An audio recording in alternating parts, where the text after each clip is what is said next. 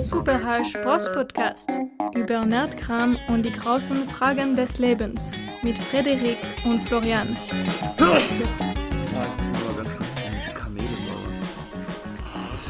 Das war jetzt der zweite Clap, der Nieser. Ja, guten Morgen alle miteinander. Hier ist wieder die Hash Bros, die Super Hash Bros Morning Show. Es ist der fünfte, fünfte, der fünfte, fünfte 2022. Das heißt, gestern war der vierte, fünfte, was ja allgemein bekannt ist als der Star Wars Tag.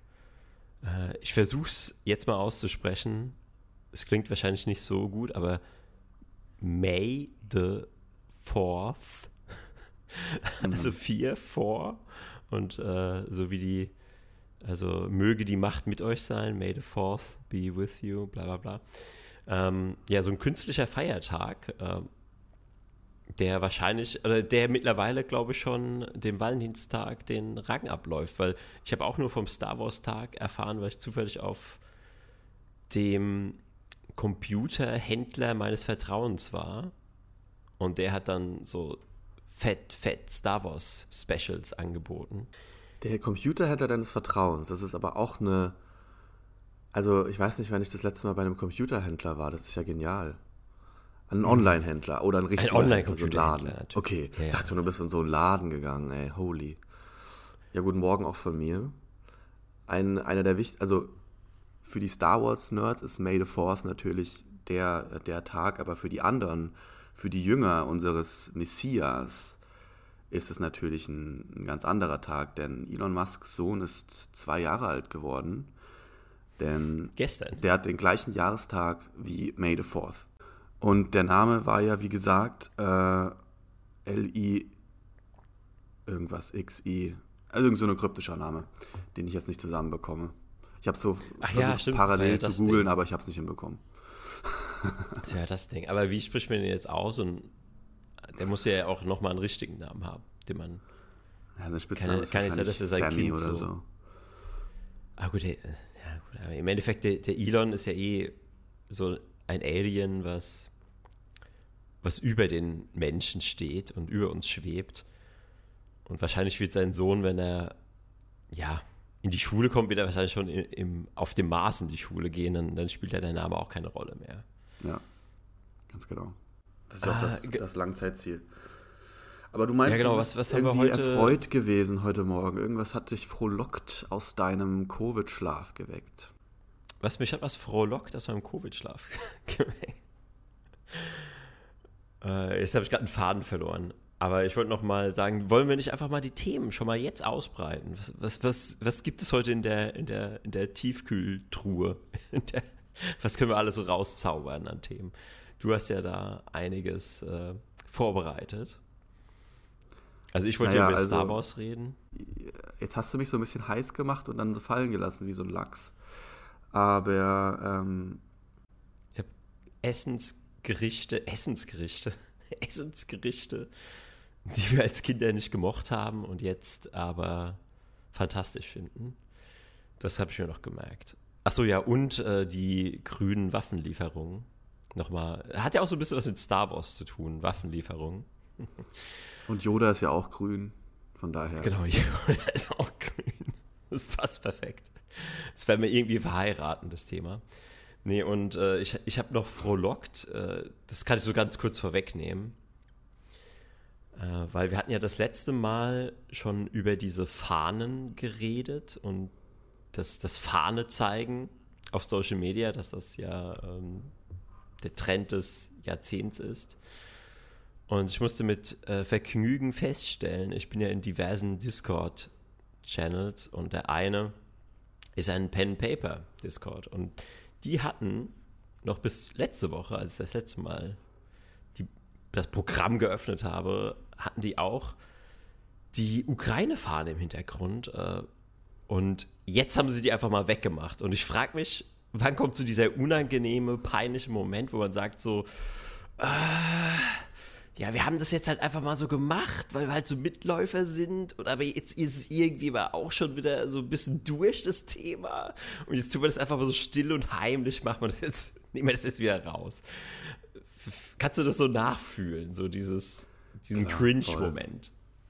Ich glaube aber nicht, also ich habe jetzt so aus seiner Aussage rausgehört, dass dieser Moment dann mit so einer Reue verbunden ist oder mit so einer, mit so einem Cringe-Moment, wo man denkt, so, oh Gott, was habe ich da gemacht?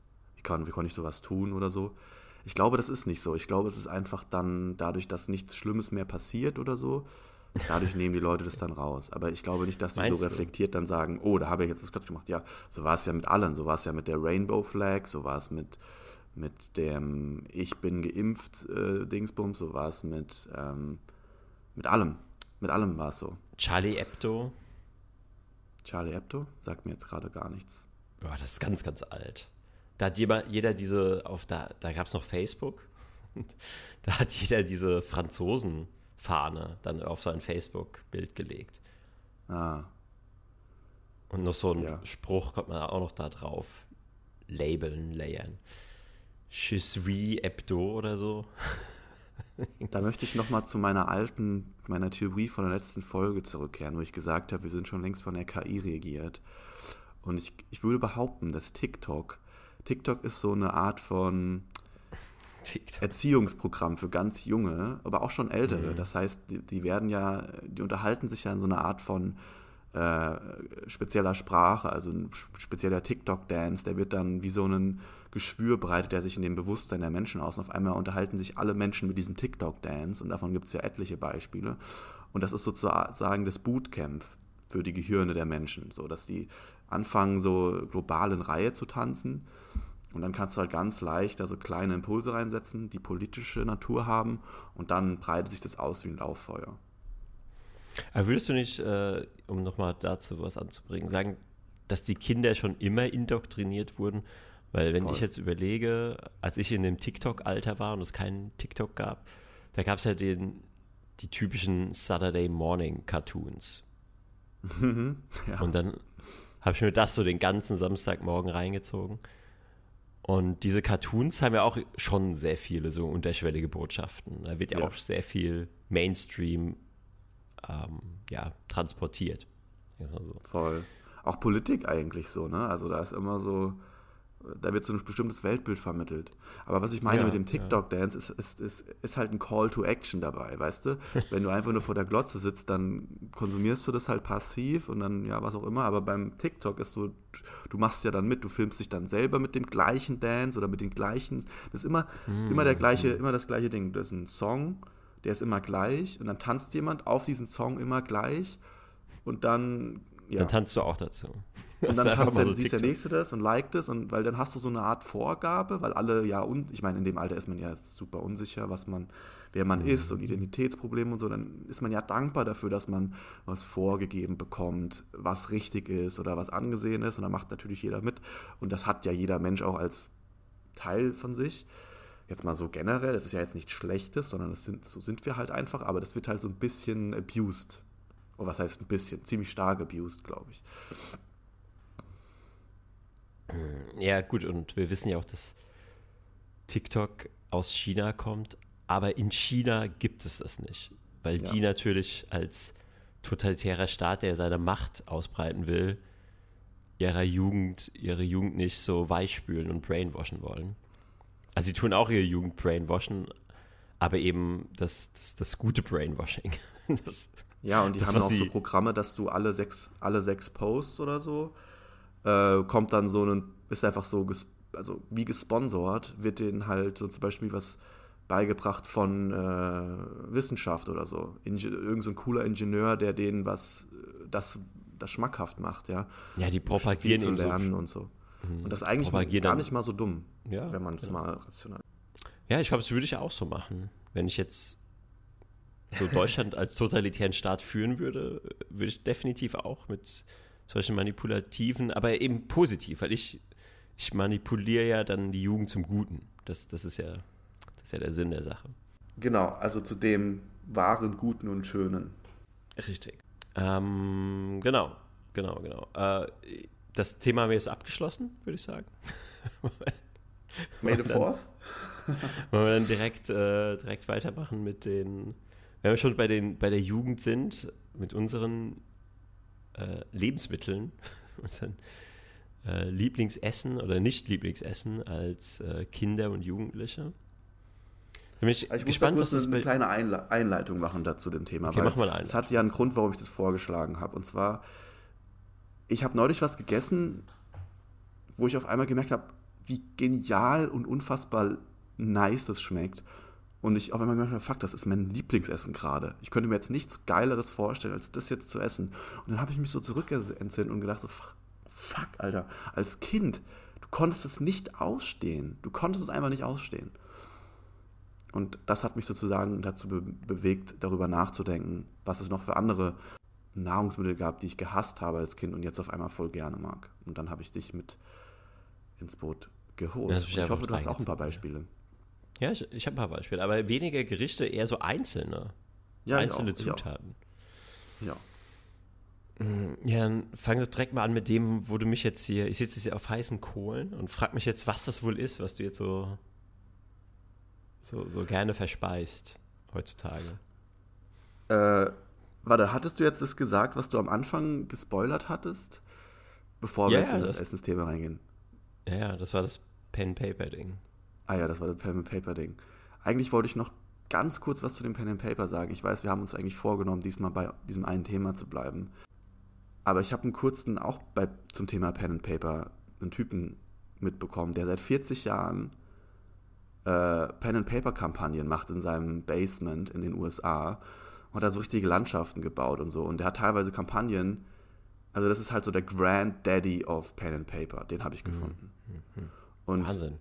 Der, seine Kampagnen, die hören nicht auf. Also du, du spielst dann weiter als der Sohn von dem, wenn du stirbst und so. Und das geht dann über Jahrzehnte. und der nimmt es so überernst. So, das ist so richtig krass. Da gibt es auch Und- keinerlei, da gibt es auch keinen Spaß so. So musst du keinen Spaß, wirklich- genau. Du musst so knallhart. Und hat dann alles voller Rolle Figuren bleiben. und so. Also es wird mit so, so ein bisschen Warhammer-Style über so Figuren und so Landschaften gemacht. Und er sagt, keiner darf es nur anfassen. Niemand darf das anfassen, nur er. Und er meint, er hat auch einen leichten Gottkomplex dadurch, weil er so der absolute Spielleiter ist. Und das Geile ist, der meint so, Ja. wenn du da mitmachst und dein Charakter macht irgendwas und dann stirbt der oder hat einen Sohn, dann in, in, weiß ich nicht, in zehn Jahren hat vielleicht der Sohn von deinem Charakter damals, hat auf einmal ein Imperium gegründet oder so. Und, das, und in dem leben dann und spielen wieder andere Charaktere. Also der, inter, der macht das so richtig, der kreiert so eine richtige Welt da draus. Und das fand ich ziemlich krass. Der nimmt das so richtig ernst und ist aber, glaube ich, irgendein ganz, der ist ein ganz anderer Beruf im, im echten Leben. Was ist der nochmal im echten Leben? Ich glaube Professor oder so an der Uni. Naja, Der ist, ist auch egal. So, so Stadtplaner wird voll gut passen. Stadtplaner, genau, das wäre auch eine gute Idee. Ähm, das ist mir nur noch so dazu eingefallen, das wollte ich noch kurz einweben. Ich weiß, du magst es nicht so gerne, wenn wir so viel rumspringen, aber jetzt habe ich das nochmal gesagt. Aber jetzt zu den Sachen, die ich so gerne äh, auf einmal jetzt mag. Also das, das Ding, was mir das ins Bewusstsein gerufen hat, ist einfach, ich hatte so einen Drang, auf einmal Spinat zu essen und habe mir einfach mal so, ein, so, ein- so eine ganze Packung Spinat reingehauen. Mhm. Und während ich das so reingeschaufelt habe, ist mir aufgefallen, so fuck, ey, das hättest du als Kind niemals gemacht. Und in dem Moment, als ich das gegessen habe, war das für mich so die Erfüllung. Das war so der, der grüne Genuss. Das war so, ah, so genial und so, das hat so richtig meine Lebensgeister in meinem Körper angeregt und habe so richtig gemerkt, wie diese grünen Vitamine und Stoffe, die da drin sind, so alles beleben in mir. Und es war so, es hat einfach lecker geschmeckt einfach. Und als Kind habe ich immer Spinat gehasst. Ja, das ist ja absolut klischee-typisch, dass du keinen Spinat mochtest als Kind. Bei, bei mir sind, es- sind, das, äh, sind das aber auch so ziemliche Klischeesachen. Zum Bei mir auch, ja. Beispiel Tomaten, die irgendwie alle Kinder nicht mögen. Mhm. Gurke, also so Salatgurke, habe ich auch nicht gemocht. Wobei ich jetzt auch jetzt nicht sagen würde, dass ich jetzt so, boah, ich esse jetzt einfach mal so eine rohe Gurke, die schaufel ich mir so rein. Ich Also habe ich das würde sogar gemacht so als weit, Kind. So weit gehen und sagen, äh, sowas, sowas wie Tomate und Gurke, was ich als Kind gar nicht mochte, das mag ich jetzt zwar schon, aber es ist nicht so, dass mein Lieblingsessen geworden ist. Mhm. Das ist eher so ein notwendiges Übel, das macht man sich halt manchmal dann noch so drauf, so.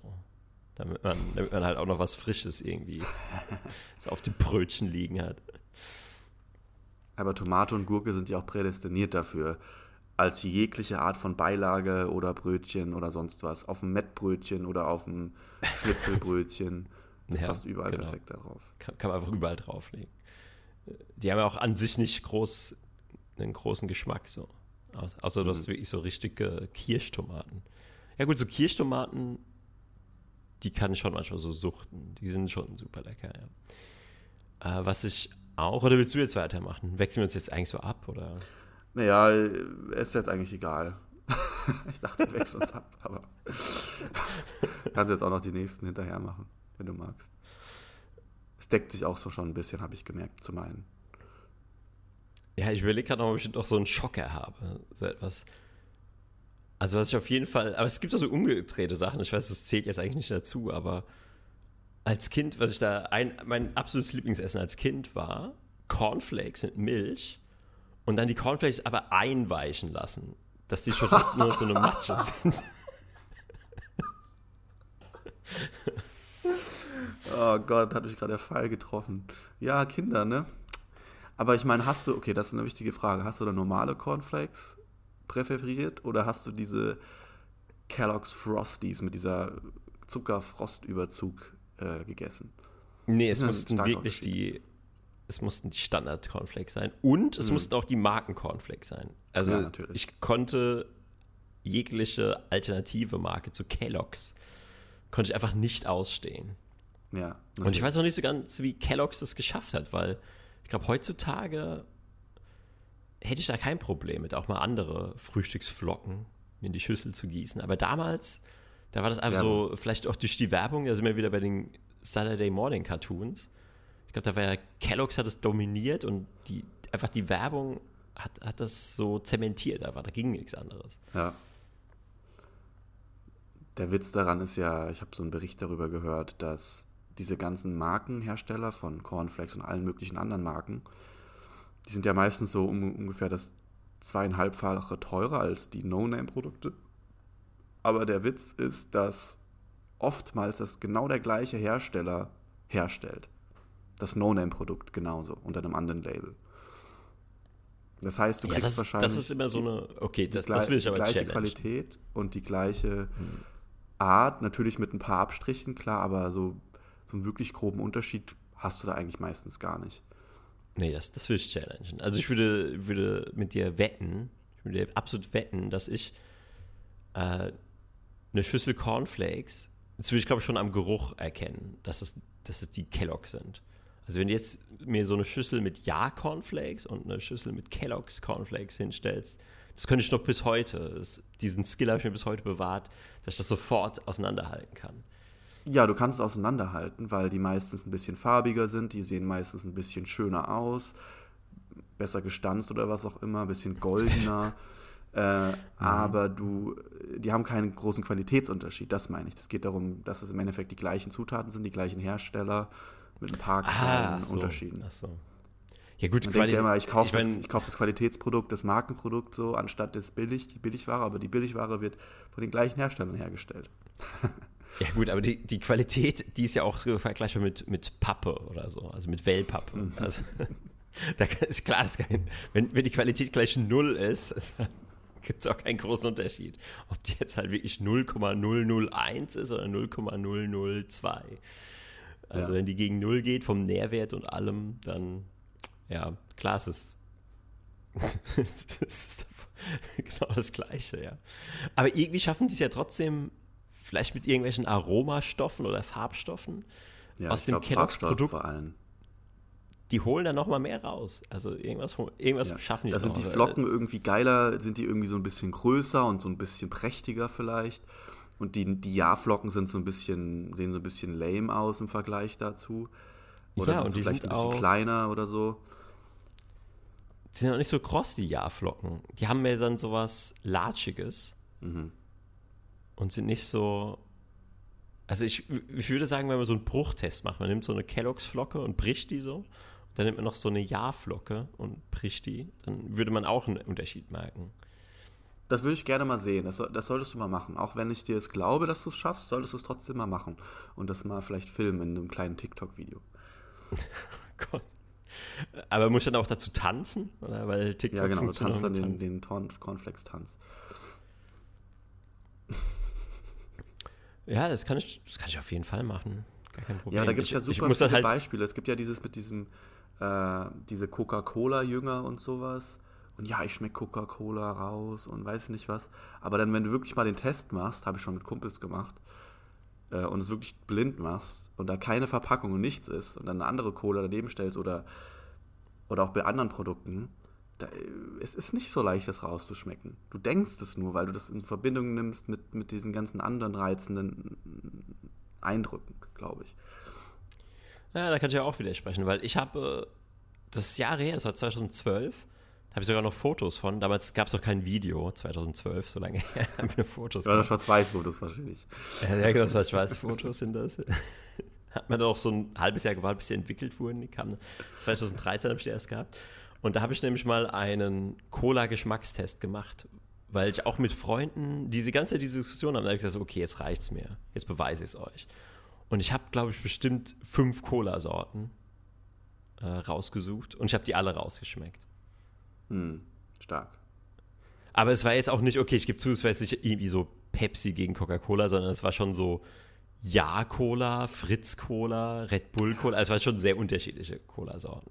Ähm, ich sag dir, Pepsi gegen Cola ist nicht easy. Da sind schon die Größten dran gescheitert. Mit den größten Mündern.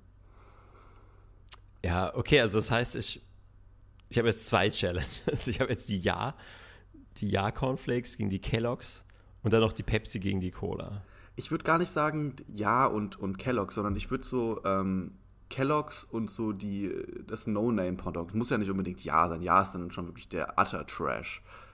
So, Ja ist so. Aber ich wüsste so, gar nicht, was, was es sonst noch für Cornflakes gibt.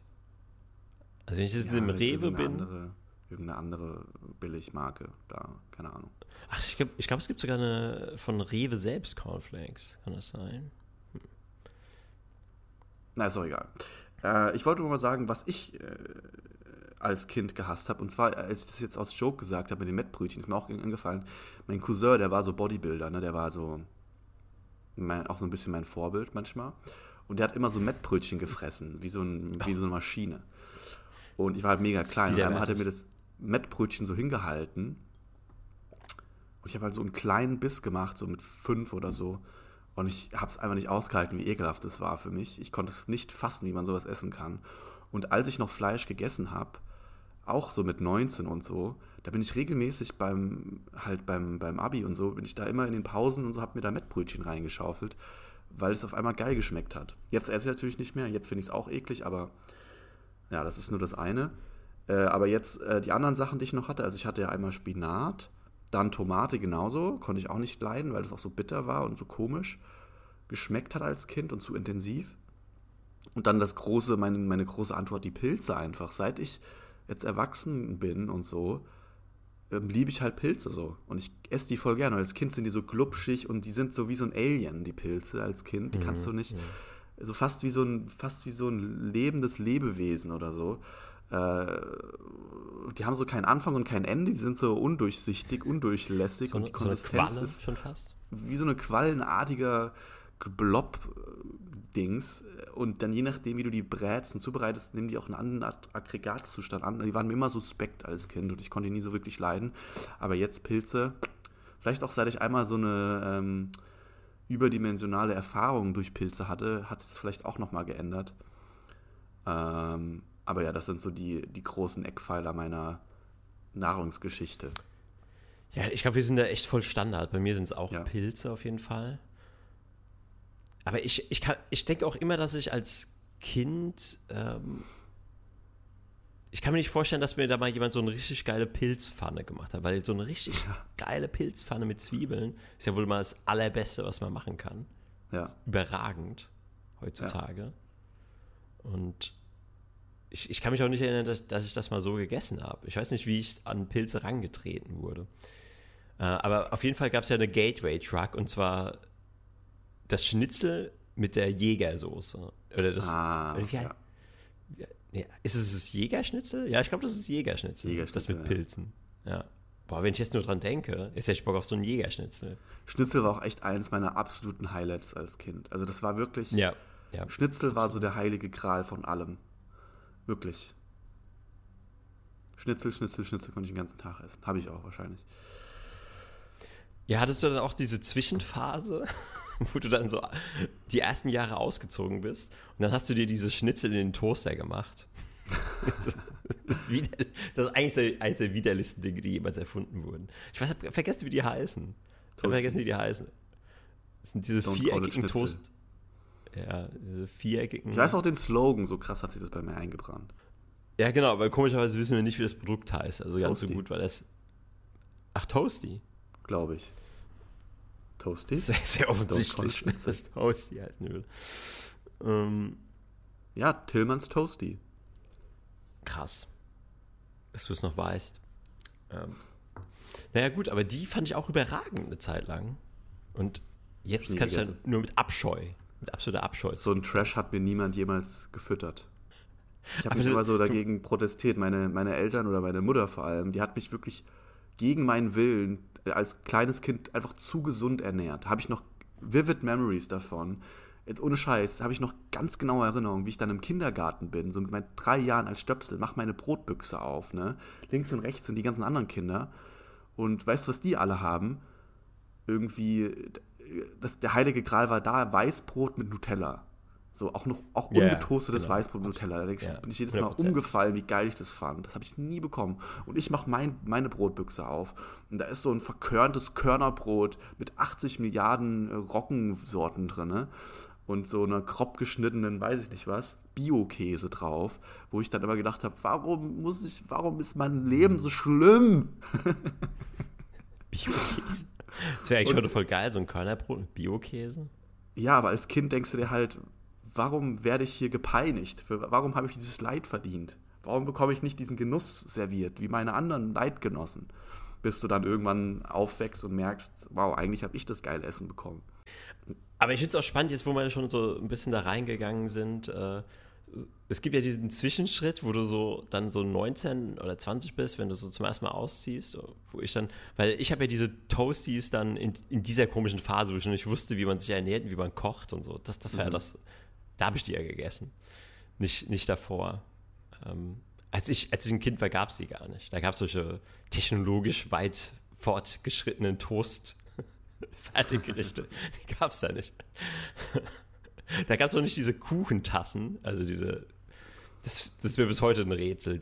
Dieser, dieser Kuchen, der in der Tasse dann entsteht. Wo du in dieses heißes Wasser reingießt. Oder in die Mikrowelle. Ich glaub, oder, gemacht, krass. Wir hatten auch ich keine Mikrowelle. Ich kannte dieses ganze ja. Mikrowellen-World, war mir, war mir kein Begriff. Ich konnte damit nichts anfangen. Habe ich erst ganz spät mal mitbekommen. Ich glaube, deswegen sind wir jetzt auch so viel weiter, weil wir nicht. Deswegen sind wir jetzt so viel schlauer. Deswegen ist es ja, ja, genau, deswegen sind wir so viel schlauer wie der Durchschnittsdeutsche, weil wir nicht 20 Jahre mit Mikrowellen bestrahlt wurden. So als Kind bist du ja auch nicht so groß, es ist so genau auf deiner Kopfhöhe, die Mikrowelle. Oh Mann, ey, oh Mann. Da stehst du so davor, guckst dir deinen Mikrowellenfraß an. Dann wird so schön dein Kopf gegrillt. Ja, ganz genau. Ja gut, dafür benutzen wir jetzt auch schon Handys seit, was weiß ich, wie viele Jahren, zehn Jahren oder so, noch länger. Ist ja eigentlich auch nichts anderes wie Mikrowellenstrahlung, die dann an deinem Kopf hast. Kann gut sein, ja. Wir werden es wir rausfinden. Da haben wir alles wieder ausgeglichen. Sonst wären wir jetzt wahrscheinlich so äh, die Buddies, die besten Buddies von Elon Musk äh, haben wir. Also ich habe Space Y und du hast Space Z. und Elon hat Space X. Lol. Ein Gen-Joke. Das hat lange gedauert, bis ich ihn jetzt gerafft habe, aber ich habe ihn noch gerafft. Hoffentlich. Hoffentlich habe ich ihn gerafft. War das ein Gen-Joke? Das war ja gar nicht als das hast du mich schlauer gemacht, als ich eigentlich bin. Achso, dann habe ich ihn nicht gerafft. Kannst du mir bitte erklären? Der ist nämlich über meinen Kopf hinweg das, das ist ein reiner Alphabet-Joke, weil wenn wir so die, wenn wir so intelligent sind und so nah an Elon sind, dann ist er halt das X, ich das Y und du das Z. Ich dachte, das ist, weil wir keine Mikrowelle oder weil wir, wenn wir die Mikrowelle abbekommen hätten, hätten sich unsere, unser Genom vom X-Chromosom oder Y-Chromosom zum Z äh, weiter mutiert. Aber das war um zu viele Ecken gedacht. ja, das war zu kompliziert. Äh, aber apropos äh, Mikrowellen, es gibt ja auch Mikrowellenwaffen, so Strahlenwaffen. Ja. Und bei Waffen, woran denkst du da mittlerweile? Man denkt als alles an die Grünen, die grüne Partei, wenn man Waffen. Passt ja auch von den grünen Tarnfarben, die, die man das Militär so trägt. Also von, von Ja, der farblichen Palette haben sie sich jetzt gut eingereiht. Ja, aber was Ja, gibt es dazu also- zu sagen? Also die Grünen liefern Waffen. Die haben als Wahlversprechen ganz offensichtlich gesagt, wenn ihr uns wählt, dann sind wir gegen Waffenlieferung, gegen Kriegsbeteiligung und so weiter und so fort. Jetzt tun sie es, jetzt liefern sie sogar die schweren Waffen. Also was soll man noch dazu sagen? Also Kredibilität verloren ohne Ende und ähm, ja, was soll man dazu noch sagen? Ich weiß es nicht, Florian. Sag Ja, du hast das Thema vorgeschlagen. Ich dachte, du hast da sehr viel zu, zu sagen. Also ich habe ja gestern Maschmeier extra geschaut, um mich vorzubereiten. Also meine Recherche besteht aus Maschmeier. Und das war echt eine knallharte Diskussion zwischen so einer alten Schachtel, wo ich den Namen vergessen habe, und der Sarah Wagenknecht. Und die haben sich echt nichts gegeben. Die haben so voll übereinander geredet. Die Maschmeier musste teilweise richtig hart ermahnen. Es war so ein bisschen wie in der fünften Klasse mit der Lehrerin. Die konnten sich auch nicht ausreden lassen. Das war so krass. Aber Ähm, ist man mal hat aufgefallen, dass sie ausgerechnet in dem Moment, wo sie was gesagt hat, was kollektiv akzeptiert war, wurde sie, wurde sie ausgeredet, ausreden gelassen, auch von der Ma Masch Maischberger. Aber sobald sie dann sozusagen Parallelen gezogen hat zu anderen äh, Kriegsgebieten oder zu anderen, zu dieser Doppelmoral vor allem, ja, Mhm, genau, wurde dann sind sie voll sofort unterbrochen. So- Also beide reingegangen, der Moderator und sie. Ja, wir haben ganz keine Zeit mehr. Blablabla, Reingeredet, reingeredet, reingeredet. Da kannst du ja dann auch nicht als, als Gast dich dagegen zwei Leute behaupten. Vor allem musst du ja deine, deine Stimme so ein bisschen erheben und dann wirkst du ja automatisch unsympathisch. Ist mir auch aufgefallen. Ja, egal wie Mhm, Ja, ich meine, die ist, hat ja fast gesagt, ähm, weil die ja, also eine, das Argument für die Waffen ist ja, weil dieser Krieg so schlimm ist. Und das, da hat sie natürlich drum rumgesegelt, aber sie war kurz davor zu sagen, so, ja gut, aber die westlichen Kriege waren absolut genauso schlimm. Gab es auch genauso Gräueltaten. Äh, aber es hat sie jetzt nie so wirklich ausgesprochen, aber darauf wollte sie, glaube ich, hinaus. Ähm, hat sie ja schon mit diesem Doppelstandard, Doppelmoral angefangen. Ähm, aber ich glaube, es, man kann es auf ein Ding runterbrechen, weil ich habe auch da vorgesessen und dachte so, okay, die, die bringen beide gute Argumente und im Endeffekt, im Endeffekt kommt es echt eigentlich auf die Motivation von Putin an oder welche Motivation man ihm zuschreibt, weil wenn man jetzt wirklich sagt, okay, das hat ja auch die andere, die alte Schachtel, hat ja auch gesagt. Ich weiß nicht, woher diese Quelle hat, dass Putin gesagt hat, er will auf jeden Fall weitermachen. Er will Europa haben. Was, was jetzt, was ich jetzt nicht so ganz verstehe, weil ich wäre mir jetzt neu, dass Putin das jemals gesagt hat, aber vielleicht weißt du da mehr. Aber wenn das wirklich so ist und man sagt, okay, das ist jetzt quasi die Verteidigungslinie, die Ukraine, und wenn die fällt, dann ist als nächstes Polen und so weiter dran, dann würde ich sagen, kann man das wirklich begründen, dann ist auch egal, ob man grün, schwarz, blau oder sonst was ist, kann man das wirklich begründen und sagen, okay, wir müssen da unterstützen und dafür sorgen, dass die Russen da nicht weiterkommen und Waffen liefern. Wenn man jetzt aber die andere Argumentation nimmt und sagt, okay, das ist jetzt ein reiner Interessen, Inter, Interessenkonflikt zwischen der Ukraine und Russland und die Ukraine hat da auch natürlich, äh, haben wir schon drüber geredet, ähm, in der Vergangenheit sehr viele Versprechen gebrochen und auch ähm, ja, Abmachungen gebrochen. Und Russland will jetzt eigentlich nur, dass diese Abmachungen eingehalten werden und dass eben russische Gebiete äh, dann eben auch russisch sein können und diese Sprache sprechen dürfen. Ähm, dann wiederum wäre es natürlich völliger Quatsch, da Waffen zu liefern und dann diesen, ich sag mal so, Interessenskonflikt äh, unnötig zu verlängern. Also, was sagst du dazu? So, jetzt, jetzt ich es knallhart zu dir rüberschieben. Ja, also erstmal möchte ich was zu der Gesprächsführung sagen, noch mal kurz. Ähm, und zu, diesen, zu dieser Kriegsrhetorik, dieses, das stimmt schon, wenn man von Gewinnen und Verlieren redet und sagt, wir müssen gewinnen und die müssen verlieren, dann, dann wählst du ja eigentlich schon von vornherein eine militärische Auseinandersetzung. So, weil dann willst du ja gar nicht einen Kompromiss finden, dann willst du ja nicht diplomatisch Sehr guter finden. Punkt. So. Sehr, sehr guter Punkt. Und ich, für mich hat die linke alte Schabracke, dessen Namen ich auch nicht kenne, äh, die übrigens in jungen Jahren sich massiv also für Entmilitarisierung eingesetzt hat, ja. die jetzt eine äh, sofortige Kehrtwende gemacht hat. Und deswegen haben die natürlich die jetzt auch da reingesetzt, weil die natürlich das perfekte, ja. Poster-Child ist. Poster-Child ist. Ähm, und die hat halt nur in diesen Rhetoriken geredet, von wegen, wir müssen Putin besiegen, Putin darf nicht mhm. gewinnen, äh, der darf nicht über die Ukraine gewinnen und auch die armen Leute in der Ukraine, bla bla bla, vor, zurück. Aber sie hat eigentlich für mich keine wirklichen grundlegenden guten Argumente gebracht.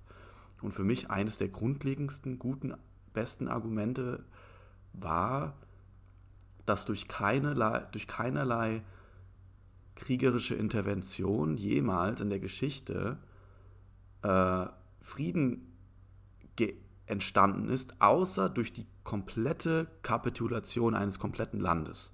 Also durch die komplette Zerstörung eines kompletten Landes. Wenn, wenn du irgendwann mhm. an dem Punkt bist, wo du komplett alle deine Mittel aufgebraucht hast in einem Krieg, ja, das heißt auch, dass du alle deine Waffen und dein ganzes Pulver verschossen hast, erst dann wirst du aufgeben. Und wenn du halt einen, wenn du weißt, dass jemand ist, wie Putin ist, dann, dann finde ich es schwierig, mit dieser Rhetorik anzufangen von Gewinnen und Verlieren. Äh, das ist für mich ein Neandertaler-Denken. Ja, das ja, ist so, haben absolut. die Neandertaler früher gedacht. Und leider äh, auch, unsere Weltführer immer noch. Da muss man auch nochmal die Sarah Wagenknecht äh, loben, weil die ja da ganz explizit sogar darauf eingegangen ist, dass diese Gewinn- und Verlieren-Denke und diese Logik völliger Quatsch ist in der Situation. Weil man wird ja Russland in dem Sinne nicht besiegen, ähm, weil die in letzter Konsequenz dann ja trotzdem immer noch ihre Atomwaffen haben, ihre 6000, über 6000 Atomsprengköpfe. Ja. Ähm, und was er auch noch gesagt hat, was, was auch krass ist, dass sowas dann einfach mal so in den Mainstream-Medien kommt, aber sie hat es einfach mal knallhart, es wundert mich, dass die überhaupt noch sprechen darf, weil die hat einfach knallhart gesagt, dass ja, dass der 1 zu 1 der Plan der USA ist, den wir jetzt als brave Deutsche einfach ausführen, weil die USA hat als Taktik ganz klar, den Krieg möglichst lange in die Länge zu ziehen und mhm. dadurch Russland zu schwächen. Das ist einfach das Ziel der USA. Die haben gar kein Interesse daran, dass dieser Konflikt beendet wird. Das hat die Sarah Wagen echt auch ganz klar gesagt. Und da spielen wir natürlich mit Waffenlieferungen eins zu eins rein. Also das ist ja. genau den Plan setzen wir dann um als brave Vasallen brave Vasallen der, der Weltmacht USA. Ich habe manchmal das Gefühl, dass bevor du, in, bevor du in die Regierung gewählt wirst, hast du so diese ganzen Ideale und, und diese ganzen Vorstellungen und vor allem auch diese ganzen Wahlversprechen. Und dann, wenn du dann das Glück hast, gewählt zu werden oder genug Dumme davon überzeugt hast, von deinen Werten, zu denen du stehst, dann, dann passiert Folgendes. Dann, dann wirst du durch so eine Box, wirst du in so eine Blackbox geführt die Wahlbox oder du bist jetzt gewählt Box. Und da drinnen passieren so ungeahnte Dinge. Also ich glaube so, ich denke da so an Man in Black und diese Blix, Blick, Blitzdingse, wo du einmal so ge, ge, ge, gerailed wirst mit so Laser-Röntgenstrahlungen und Gehirnmanipulationstechniken und jemand schickt. Mikrowelle. Mikrowellen. Du bist ja einfach eine Mikrowelle bist eine Mikrowelle gestellt für 20 Minuten. Und dann kommen die wieder raus und sind wie ausgewechselt. Als hätte jemand deren Gehirn einfach einmal durch, durch die Mangel genommen, ausgewrungen und andersrum wieder reingesetzt. Das ist ja schon bei etlichen, also unzähligen Beispielen so passiert. Ja, ja vielleicht werden dir dann auch einfach die ganzen Geheimnisse offeriert. Wird dir gezeigt, was für Alienrassen es schon gibt und was so wirklich abgeht in den Kulissen. Ähm, Puh, wo so die Illuminaten auf die Illuminaten überall ihre, ihre Tentakel drin haben und dann bist du halt so geschockt, dass du dein Weltbild über den Haufen wirst. Kann doch sein. Ich kann mir vorstellen, dass du gesagt bekommst, ähm, ja, wir wissen viel mehr, unser Geheimdienst hat das und das gesagt und wenn ihr jetzt keine Waffen liefert, dann bricht das Abkommen zusammen und damit, ja, so und so und das hängt alles zusammen, deswegen müsst ihr das jetzt so und so machen. Und dann wird so viel Druck ausgebaut, dass die dann rechtfertigen, die müssen dann im Endeffekt sich selber rechtfertigen, warum sie jetzt gegen ihre eigenen Werte handeln. Und das machen die so lange, bis sie an einen Punkt kommen, wo sie es rechtfertigen können. Und dann können sie rausgehen und die Rede halten, dem Folge gegenüber, um das so zu rechtfertigen. Aber die Rechtfertigung trifft natürlich genau in diese Kerbe von Gewinnen, Verlieren, die Bösen, die Guten, Äh, einer muss über den anderen triumphieren, um Frieden zu herrschen, äh, zu kreieren. Aber naja, jeder, der so ein bisschen Verstand hat, merkt, glaube ich, auch, was da jetzt passiert. Und die, die, Deutschen gehen ja jetzt sogar schon auf die Straße und, und protestieren dagegen, gegen diese Waffenlieferungen und so. Zumindest relativ viele. Aber. Ich glaube, es ist so wie mit, wie mit allem, dass man das einfach irgendwann so apathisch hinnimmt, weil man denkt, ja, was soll man da jetzt gegen machen? So als Durchschnittskartoffel in Deutschland. Was willst du dagegen machen? So? Ja, gut, man müsste natürlich schon sich zusammentun und fundamental was machen. Also man könnte ja zum Beispiel Steuern verweigern oder sowas. Ähm, oder GEZ, zumindest mal GEZ verweigern. Also irgendwie so ein, so ein Schuss vor den Bug.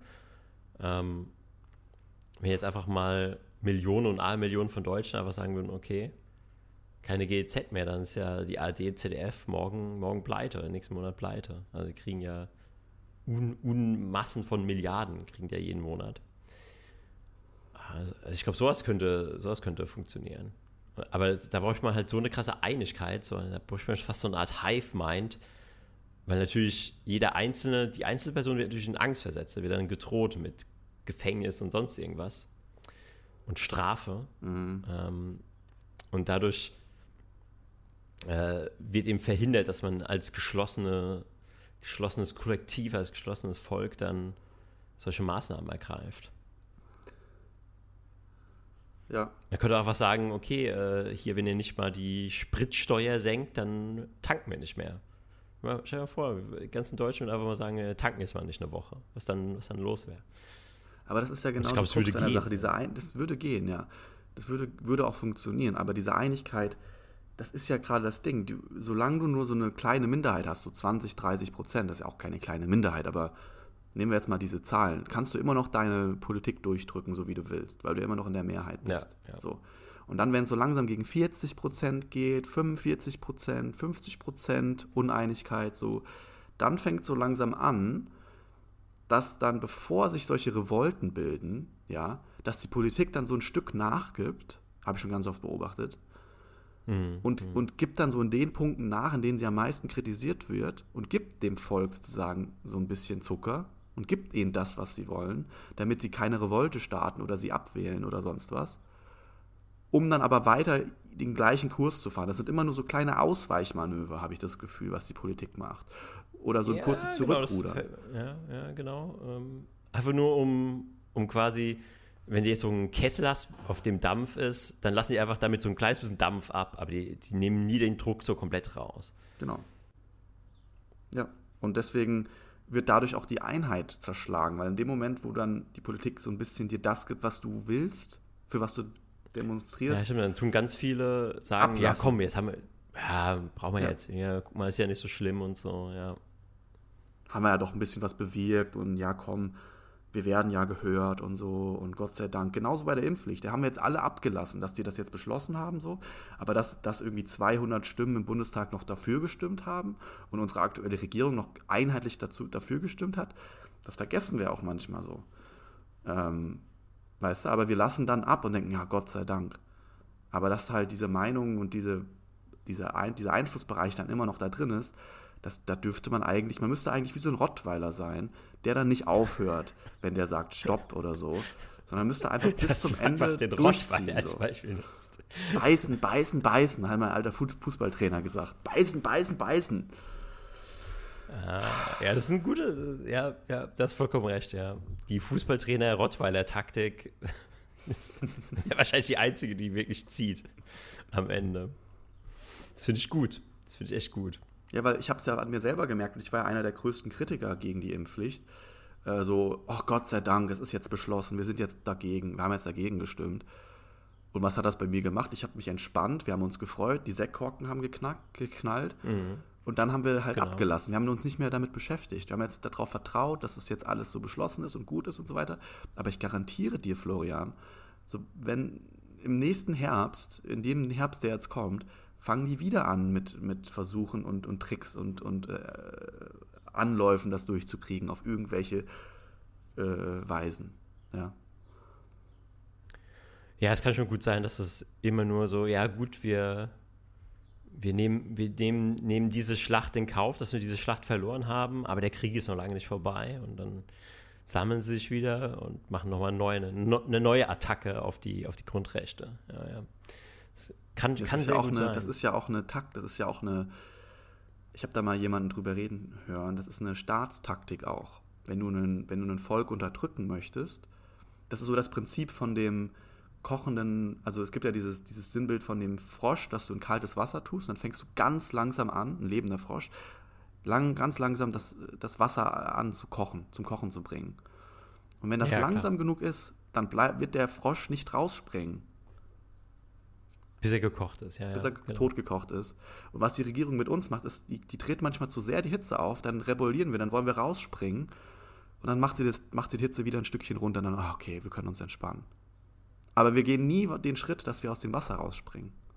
Was auch relativ schwierig ist. Aber ja, es macht, es macht den Eindruck. Ja, es macht echt den Eindruck. Aber viele machen es tatsächlich. Also ich äh, bin, habe hab jetzt schon diverse Gruppen kennengelernt, diverse Telegram-Gruppen wo wirklich Deutsche gesagt haben, ey, wir, wir, machen diesen Quatsch nicht mehr mit. Und die sind jetzt teilweise in äh, Kroatien, die sind in Griechenland, die sind in äh, weiß nicht wo. Also, oder ja, Bali, sonst was. Und haben einfach gesagt, okay, oder Brasilien.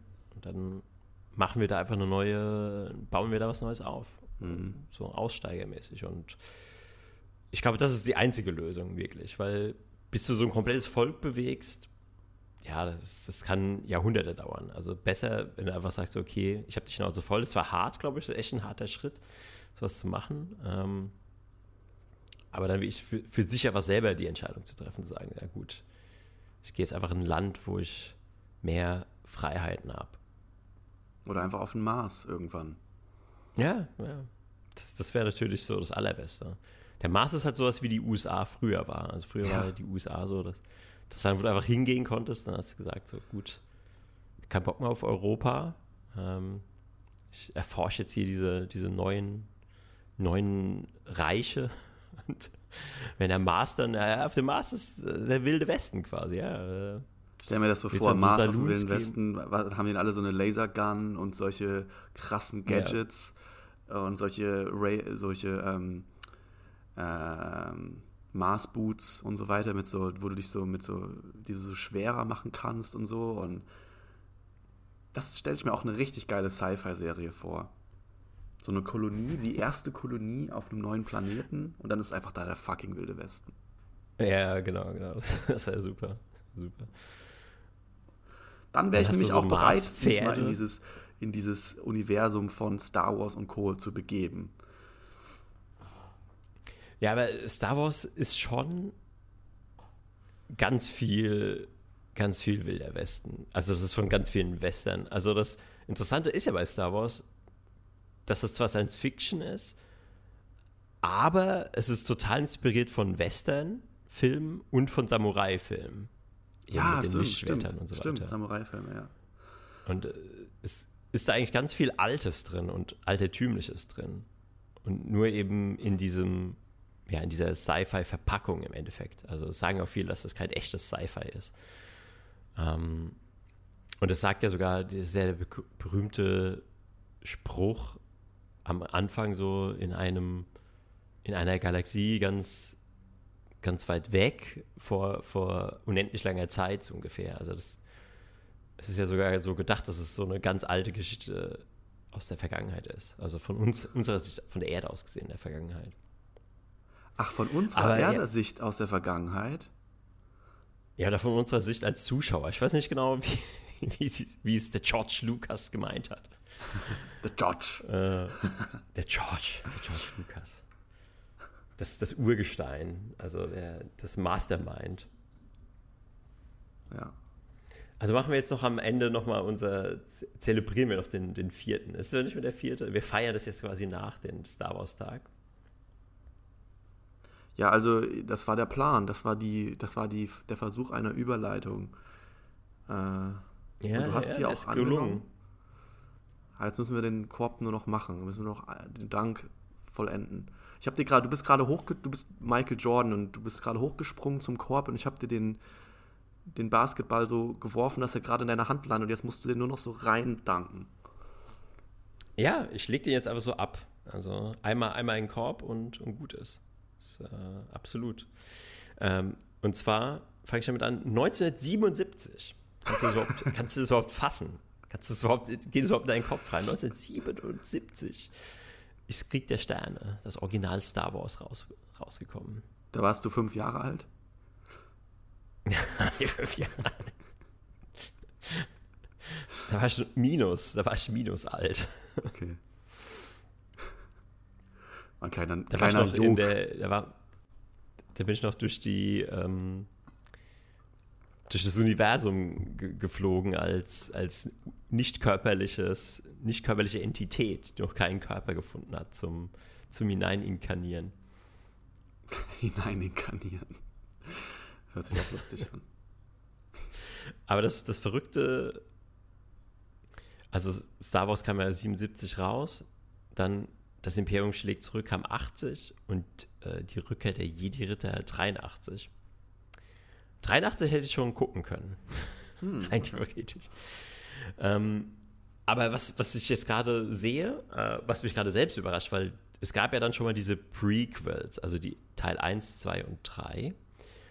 Und ich hatte immer so das Gefühl, ja, die sind jetzt zwar auch alt aus heutiger Sicht, aber noch nicht so alt. Aber die sind deutlich älter, als ich jetzt vom Gefühl her dachte, weil die dunkle Bedrohung. Das Sorry, du musst mir Prequel du kann musst das kurz nochmal in der Zeit einordnen. Also du, du redest jetzt von denen, die im 2000er-Bereich entstanden sind? Das Genau, ist das Prequel dann. Okay. Das sind die Prequels. Nee, aber das- mich überrascht. Ich hätte jetzt gesagt, die haben so 2002, 2003 angefangen damit, aber das- 1999 kam Ja. der schon raus. Also war eigentlich gar nicht so viel Zeit dazwischen, zwischen den Originalfilmen und dann dieser Prequel. Damals haben die noch Theorie. so richtig äh, 20 Jahre fast dazwischen gelassen. Heute Spider-Man 1, 2 und 25 sind alle so zwei Jahre auseinander. Ja, da gibt es auch ein lustiges Video, wo die mal so alle Spider-Man-Filme, alle Spider-Man 2s, es gibt irgendwie drei Spider-Man 2s und die tun die mal so vergleichen. Das ist äh, ganz spannend. Aber ich, gebe dir jetzt einfach mal die Timeline, damit du einfach dir das mal vorstellen kannst. Also 1977 ging es los. Dann ging es weiter 19, sehr gut, 1980, dann 1983, dann 1999, dann 2002, dann 2005, dann 2015, waren nur zehn Jahre dazwischen, 2017 und 2019. Und der Aufstieg des St- Skywalkers, der letzte Film 2019, den, den habe ich auch noch nicht gesehen, weil ich so verbrannt wurde von Disney, von, von 2015 und 2017. Da wurde ich einfach so verbrannt, dass ich einfach gesagt habe, okay, nee, ich kann nie wieder so einen Disney-Star Wars-Film auch nur, im, auch nur auf dem Fernseher, wenn er auf RTL kommt, Mit auf so einem. Röhrenfernseher, auf RTL mit Werbung, selbst das kann ich mir nicht geben. Selbst kostenlos an einem Sonntagnachmittag, äh, wo ich Langeweile habe, oder eher an so einem ersten Weihnachtsfeiertag, wo ich Langeweile habe, auf RTL, selbst das kann ich mir nicht geben. Keine Chance. Weil, die, weil Disney dich so voll gebrainwashed hat mit den ganzen unterbewussten Messages oder warum? Ne, weil Disney einfach nicht in der Lage ist. Also die können vielleicht Zeichentrickfilme für Kinder machen. Äh, und deren Art, wie sie Geschichten schreiben, ist halt einfach auf, keine Ahnung, zehnjährigen Niveau. Also ich glaube, als Zehnjähriger kannst du dir diese Star Wars-Filme angucken. Aber sobald du dann so in die Pubertät kommst, so 13, 14, 15, ist, ist vorbei. Dann, dann durch, naja, vielleicht bist du noch dumm genug, dass du drauf reinfällst. Aber irgendwann merkst du einfach, okay, das ist einfach so gar kein, es ist einfach keine Geschichte, es ist kein Storytelling, es hat keinen Spannungs- und keinen Handlungsbogen. Es sind einfach nur aneinandergereihte äh, Special Effects Szenen und so ein bisschen gelabert zwischendrin. So wie es eben bei Disney-Filmen auch ist. Da wird dann halt mal gesungen, dann wird mal getanzt, dann gibt es hier die Animation. Aber es gibt ja eigentlich keine echte Story. Es gibt ja keine Story in Disney-Filmen. Stimmt, diese, diese Original ähm, äh, Gesangseinlage bei den ganzen Disney-Filmen, was ich noch so in Erinnerung habe, das ist, sind jetzt äh, bei Star Wars einfach die Action-Einlagen. Die, die Genau, Effekte. genau. Die Effekte. Also, Da wird dann so ein bisschen rumgeschossen und ein bisschen Action. Und die, ja, es sind ja auch Tanzeinlagen, da gibt es ja auch Stunts in dem Sinne. Da springen die ja dann auch rum mit den Lichtschwertern und so. Ist ja auch nichts anderes wie so, wie so ein Tanz im Endeffekt, so, eine, so ein Lichtschwerterkampf. Ähm, welche ja gut, Farbe hätte dein Lichtschwert, wenn du ein Jedi-Ritter wärst? naja, du weißt ja, dass die Grün. Bösen haben immer die roten Lichtschwerter. Aber ich, ich hätte gerne ein blaues eigentlich. So, ja. so dieses fluoreszierende Blau. Aber bist du nicht, hatten wir nicht mal deine Farbe, deine Aura und so weiter als, als grün identifiziert? Smaragdgrün. okay, Smaragdgrün. Wenn, dann wollen wir doch auch genau ko korrekt bleiben. Ja, es gibt halt keine smaragdgrünen Lichtschwerter. Du, du bist, äh, ich bin mir sicher, wenn die, wenn die blau, grün und äh, rot und gelb haben, dann haben die auch Smaragdgrün. Ja, die leuchten ja. Das Wenn muss ja so fucking LEDs sein. in allen Farben für 2,50 Euro auf Amazon bestellen können, dann haben die das, glaube ich, auch in ihren Hm, Lichtschwertern. meinst du, meinst du. Aber ich meine, die Das ist Lichtschwerter... einfach nur so eine religiöse, religiöse Kaste, die sie einfach so eingefahren sind in ihren, in ihren komischen Gebräuchen. Aber die könnten genauso Ja, die gut Jedi sind ja- Neongelb machen. Die Jedi sind ja im Endeffekt auch eine religiöse Kaste. Ja, genau. Also das, das, Spannende, das Spannende ist ja auch generell so diese... Ich warte noch auf das Rainbow? Lightsaber. Jetzt, wo wir schon bei Religionen sind und, und Kasten, die Guten bei Star Wars, die Rebellen, die gegen das Imperium ankämpfen, die sind ja an sich, das ist ja das Interessante, weil die sind zwar da als Gute dargestellt, aber wenn du jetzt das mal realistisch sehen würdest, sind es Terroristen. Die Ja. sprengen ja einfach so den Todesstern. Das sind ja nichts anderes wie Terror Terroristen, Ja. die das Imperium sabotieren und ja, versuchen, die, die haben ja auch keine Chance, das wirklich zu besiegen sondern die, die machen dann immer mal so einen Nadelstich und, und ähm, stören, stören so die, die Pläne des, des bösen Overlords. Aber das Imperium ist ja eigentlich so für so Ordnung auch. Und die, die haben ja das Universum auch geordnet. Die haben da Gesetze reingebracht, weil es ist ja auch, da kommen wir wieder zurück zu dem Wilden Westen. Also das, die Galaxie ist ja so, bei Star Wars ist es ja mehr oder weniger der Wilde Westen. Das ist ja so mh, teilweise ganz so, so ähm, hinterwäldlerische Völker wie diese Evox, die mit noch so Speeren, diese Fellknäuel, die mit so Speeren rumspringen im Wald. Und das Imperium hat da eigentlich so Ordnung reingebracht. Und jetzt den, den äh, Rebellen, den Terroristen passt es halt nicht. Und jetzt machen die eben Anschläge auf Stationen und Todessterne. Ja gut, okay, das Imperium mit seinem Todesstern, mit dem sie dann Planeten einfach so weglasern, ist vielleicht auch nicht so, würde man jetzt nicht unbedingt sagen, dass es die Guten sind. Aber zumindest haben die Ordnung geschaffen im Universum. So, so viel kann man sagen. Also ich muss zu diesen ganzen, äh, also ich muss zu diesen ganzen Filmen einfach mal kurz eine Frage stellen. Und zwar habe ich von vielen Star Wars Nerds gehört. Ich bin ja kein Star Wars Nerd, aber ich habe von vielen gehört, dass die zweite Generation, also die in den 99 bis 2005 entstandenen Filme, dass die totaler Crap seien, angeblich. Warum ist Das das? ist ein so? absoluter Trash, ja. Warum? Ja. Warum? Das ist schwer zu sagen, weil ich an die, ich habe die zwar geschaut, aber ich habe nur so ganz, ganz verschwommene, dunkle Erinnerungen. Also die 77 bis 83er, die habe ich so vor mir, als wäre das gestern, als wäre so eine Fotografie vor meinem geistigen Auge. Aber die 99 bis 2005er, boah, das ist einfach nur so eine vermischte Blöre. Ähm, also zum einen äh, haben die so eine gewisse Ernsthaftigkeit verloren. Die wurden auch so etwas kindlich. Viele haben den Anakin nicht gemocht. Also den, den jungen Darth Vader. Äh, Spoiler Alert an der Stelle. also erzählt er die Geschichte von Darth Vader in dem Sinne. Also Anakin Skywalker. Der Vater von Luke Skywalker. Und der ist ja noch ein kleines Kind am Anfang. Und viele haben eben so, die, da gab es dann so ein paar. Das hatte schon so einen leichten Disney-Vibe, obwohl da noch kein Disney drin war. Es gab da so einen blöden Charakter, den Chacha Bings, der für so Comic Relief gesorgt hat. Und dann gab es so dieses Kind und äh, hat vielen, vielen nicht so gefallen. Die Special Effects waren schon sehr gut. Ähm, waren auch noch viele praktische Effekte dabei, also dass sie die Schiffe tatsächlich noch aus ähm, so Modellbaumäßig, ähm, so Modellbaumäßig äh, zusammengesetzt haben.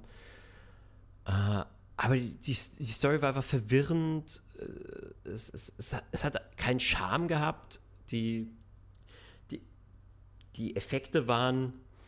Mh, ah, genau, ich kann dir ein, ein, noch ein Beispiel sagen, was die Filme so schlecht gemacht hat, weil da, da ging es ja um die Klonkriege. Und die wollten, ich, also die wollten das für eine jüngere Audience machen und ich glaube, die hatten auch eine jüngere Bewertung. Und deswegen sind da keine Menschen, die haben nicht gegen Menschen gekämpft. Da gab es nämlich keine Stormtrooper, die, die, das ist ja eigentlich so das, was Star Wars ausmacht, diese weißen, super signifikanten Stormtrooper. Und die gab es nicht mehr. Die hatten dann einfach nur so Roboter. Und mhm. die haben einfach nur gegen diese CGI-animierten Roboter gekämpft. Und das hat halt einfach schon mal ganz, ganz viel rausgenommen. Und das haben sie auch verbessert. Also das haben sie ja dann 2015 haben sie ja wieder die Stormtrooper eingeführt. Aber das hat schon eine tiefe Wunde hinterlassen, definitiv. Ich fand immer diese Stormtrooper so wie, die waren einfach nur so Cannon Fodder. Die sind einfach nur, die sind umgefallen wie die Fliegen, die konnten gar nichts.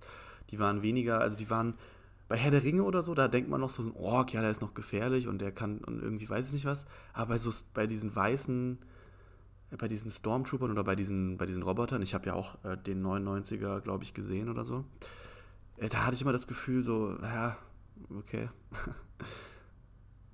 Ja, das da geht ist keinerlei ja Gefahr von aus. Also es ist so, die laufen halt durch wie mit so einem Buttermesser mit ihrem Laserschwert und es ist so, jo, alles klar. Und sind halt die größten, aber keine Ahnung. Ja, da kann man, also generell so, wie, wie so diese Encounters aufgebaut sind, wenn wir da als äh, Dark Souls und Elden Ring verwöhnte Jünger äh, sowas sehen, da denken wir natürlich so, boah, das kann ja wohl nicht wahr sein. Ähm, wie kann man denn sowas, äh, wie kann man denn überhaupt solche Action-Szenen designen? Hm. Ähm, aber ich wollte nochmal auf die Lichtschwerter eingehen, weil das, das ist, finde ich, nochmal eine ganz faszinierende Sache. Äh, weißt du, wie dieser auch absolut kultische Effekt, wie das Lichtschwert klingt? Dieses Summen, dieses ja, Brummen, wie das natürlich. gemacht wurde? Das weißt du, okay. Apropos, nur mal ganz kurz einen Einwand. Es gibt sogar bei Mordhau gibt's Mods, wo du dann ein richtiges Lichtschwert benutzen kannst. Das hört sich ganz genau original an, in verschiedenen Farben und so weiter. Das kannst du hm, auch werfen. Okay. Nur so. Cool. cool. Ja, deswegen, ich bin. Äh, ja, gut, dann müssen wir das ja jetzt nicht sagen, wenn, wenn jeder weiß, wie dieses Geräusch gemacht wurde. Oder wollen wir es trotzdem nochmal erklären? Ich weiß nicht, wie es gemacht wurde. Wahrscheinlich mit so einem Mikro und so einem Tuch und so einem stumpfen. Aber das. du hast doch gerade gesagt, du weißt, wie es entstanden, äh, wie es entwickelt wurde. Nee, ich weiß nee, nicht. Wie, ich, ich weiß nur, wie es klingt. Ich dachte, was war die Frage. Achso, du weißt nur, wie es klingt. Ja, nee, nee, ich wollte wissen, ob du weißt, wie es, wie es äh, umgesetzt wurde. Mit einer Biene. ist einfach so richtig. Hm? War es eine Biene? Wild Guess. Nein. Okay. Es ist so richtig dumm. Es ist einfach nur ein Mikrofon vor einem alten Röhrenfernseher. Und das schwenkst ja. du dann vor dem Röhrenfernseher und diese Strahlung von dem Röhrenfernseher löst im Mikrofon dann dieses Proben aus. Naja, kreativ, nicht schlecht. Und jetzt kommt nochmal die absolute krasse Frage, und das habe ich jetzt auch erst vor kurzem in so einem Making-of gesehen. Das hat mich echt fasziniert. Weißt du, wie die die Lichtschwerter äh, in den ersten Teilen gemacht haben? Es gab natürlich noch keine Computeranimation. Also, wie haben die diese leuchtenden Lichtschwerter im Film gemacht? Ich denke mal, dass die einfach äh, irgendeinen so einen, also ein Material einfach hatten, einfach so einen Stock, den entweder angemalt haben und okay. keine Ahnung. Der reflektiert vielleicht oder so. Oh, oh, oh, oh. Du bist auf einem guten, ähm, guten Weg. Also die haben tatsächlich wirklich solche Stäbe da genommen und die haben dann diese so Reflektionstape da drauf geklebt. Dieses, ah, ja. dieses, dasselbe, was du jetzt auch beim Fahrradfahren als, als Schüler hast ja auch manchmal dann diese komischen Streifen gekriegt. Mhm. Und wenn du dieses Reflektionstape anleuchtest, dann leuchtet es ja so richtig grell. Und das hat aber nicht gereicht. Dann hattest du zwar diesen Effekt, aber die mussten das, dieses Leuchten, mussten die Frame für Frame da drauf malen. Also haben wirklich Leute da gesessen und haben das quasi ausgemalt, diese, diese Lichtschwerter. Und das siehst du auch in manchen Szenen, das ist ganz interessant. Ähm, da springt dann ähm, da springt dann das äh, Lichtschwert so ein bisschen ähm, quasi am Knauf hin und her. Also das, das, das ist wieder so ein kleines bisschen versetzt mhm. an manchen Stellen, wenn du genau hin, hinschaust. Hat er auch irgendwie wahrscheinlich seinen Charme. Ja, das ist ja sowieso das Ding. Also das war ja wirklich noch, deswegen sind auch die ersten Teile für mich so, so faszinierend. Auch gar nicht von der Story und dem, den ganzen Drumherum und den, den Stormtroopern, die bei jedem einzelnen Schuss umfallen, sondern das war einfach, das ist so, als würdest du so einen richtig krassen Stuhl dir angucken, den so ein Schreiner ein Jahr lang gefeilt und mhm. abgeschliffen hat und du denkst einfach nur so, boah, das ist einfach ein Handwerksstück, was mhm. mich umhaut, wo ich stundenlang drauf gucken kann. Oder sowas wie, wenn ihr so ein, so ein, genau, vielleicht vergleichen wir es mit einem Schmied, der jetzt vielleicht ein Jahr lang an so einer perfekten Waffe schmiedet und die ist verziert und hat Einlagen und ist aber auch stabil und scharf und ist 50 Mal gefaltet und schneidet durch ähm, durch Papier wie Butter und, und wenn du sowas anschaust und einfach nur denkst, boah, du bist einfach nur sprachlos, wie ein talentierter Mensch so etwas, so ein Meisterstück herstellen kann. Und genauso sind diese ersten Filme. Das sind wirklich handwerkliche Meisterstücke. Das sind Genies haben da dran gesessen, haben ganze, also eine ganze Flotte an Genies, die, die diese Modelle gebaut haben, mhm. die, die diese Filmtechnik gemacht haben. Also sie haben da Dinge verwendet, das, das kannst du dir gar nicht vorstellen. Das, du musst dir da teilweise mal Making-ofs anschauen. Ich bin ja ähm, großer Adam Savage-Fan und äh, der ist hm. ja auch Star Wars und Miniatur- und Prop-Maker. genau, äh, der hat ja für Star Wars äh, genau. die Props gebaut. Genau. genau. Also jetzt hast, haben wir die Katze aus dem Sack gelassen, ganz genau. Ja, also ich habe da schon ein bisschen Berührungspunkte und ich kann das nachvollziehen, wie viel Arbeit und Handarbeit da reingeht und ich finde das auch genial. Ähm, dieser Aspekt zumindest von den Filmen. Meistens ist es viel, viel künstlerischer, ähm, hochwertiger, die, die eigentlichen äh, Props für die Filme, als die Filme selber oder die Serien. Hm. Da geht viel mehr Gedankengut ja, und, und, Kreativität und Handwerkskunst rein, als in, das, in die Story oder so. Und das ist auch, glaube ich, einer meiner großen Kritikpunkte bei Star Wars. Obwohl ich, also ich habe, glaube ich, die 2000er Teile gesehen und ich meine sogar, dass ich mal angefangen habe mit den Original-Teilen. Und vielleicht habe ich sogar mal einen der anderen, also den 2015er oder so gesehen. Aber mein ganz, ganz, ganz, ganz großer Kritikpunkt als Star Wars Nicht-Nerd ist, ich habe keine Ahnung, um was es da eigentlich geht. Es ist so undurchsichtig, es ist so, du weißt nicht, was war jetzt wann, wer, wo. Die, es fällt mir unfassbar schwer, als Outsider zu verstehen, in welchem Zeitrahmen sich das jetzt gerade bewegt. Weißt du, wie ich meine? Und, und äh, es ist alles so ein Dahingeplänkel und mal ist es 50 Jahre in der Zukunft, mal ist es 50 Jahre in der Vergangenheit, mal ist es da, mal ist es da und es wird dir halt nicht ordentlich mal erklärt und die Zusammenhänge, also diese, äh, wenn außer, wenn du, wenn ich stell mir jetzt vor, wenn du jetzt die ganzen Bücher und sowas gelesen hast, dann ist dir das alles klar. Aber wenn du nur die Filme siehst, pff, keine Ahnung wann was war, wie du das einordnen kannst. Es ist einfach wie so eine abgeschlossene Episode von, von einer Serie. Ja, ist halt schön, unterhaltsam, da gibt es Charaktere, die haben eine bestimmte Beziehung zueinander und die haben eine Mission, die erreichen sie irgendwann.